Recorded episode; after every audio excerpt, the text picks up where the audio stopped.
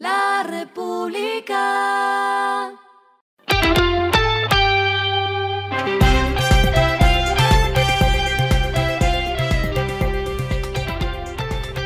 Esto es lo que debes saber al comenzar la semana.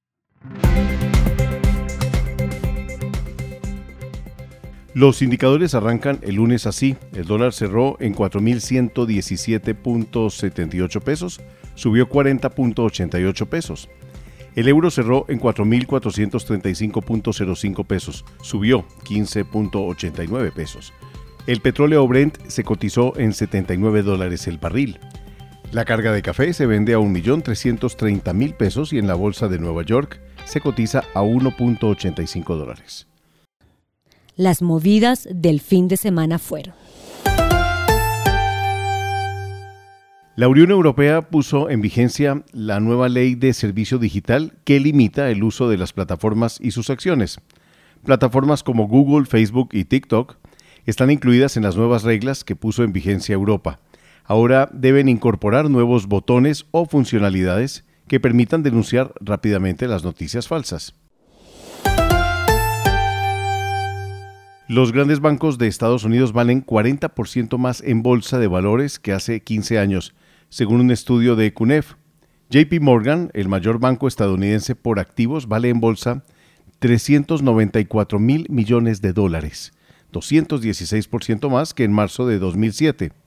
Su rentabilidad sobre recursos propios, ROE, es de 12.78% y cotiza a 1.49 veces su valor en libros.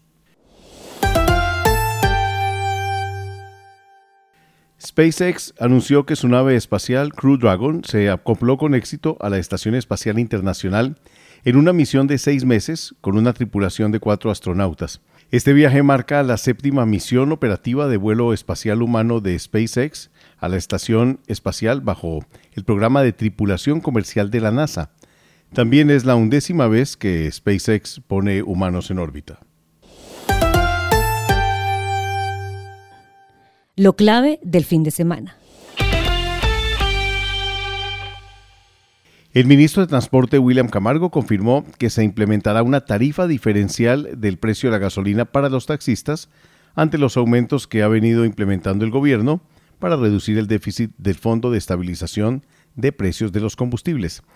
Camargo anunció también que se acordó instalar una mesa de negociación para definir cómo será la tarifa diferencial del combustible.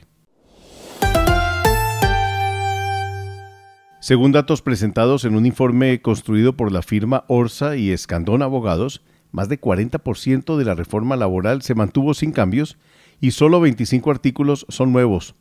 De acuerdo con el estudio del total de los 92 artículos del nuevo proyecto, 37 se mantienen sin cambios respecto al informe de ponencia que se iba a discutir en la pasada legislatura. Lo que está pasando en el mundo.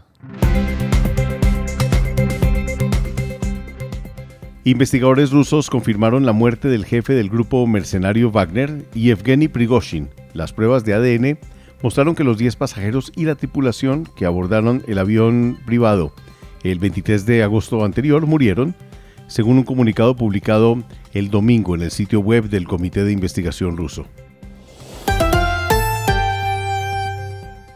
La FIFA suspendió provisionalmente al presidente de la Real Federación Española de Fútbol, Luis Rubiales, tras el escándalo causado por su beso en los labios a la jugadora Jenny Hermoso después de la victoria de España.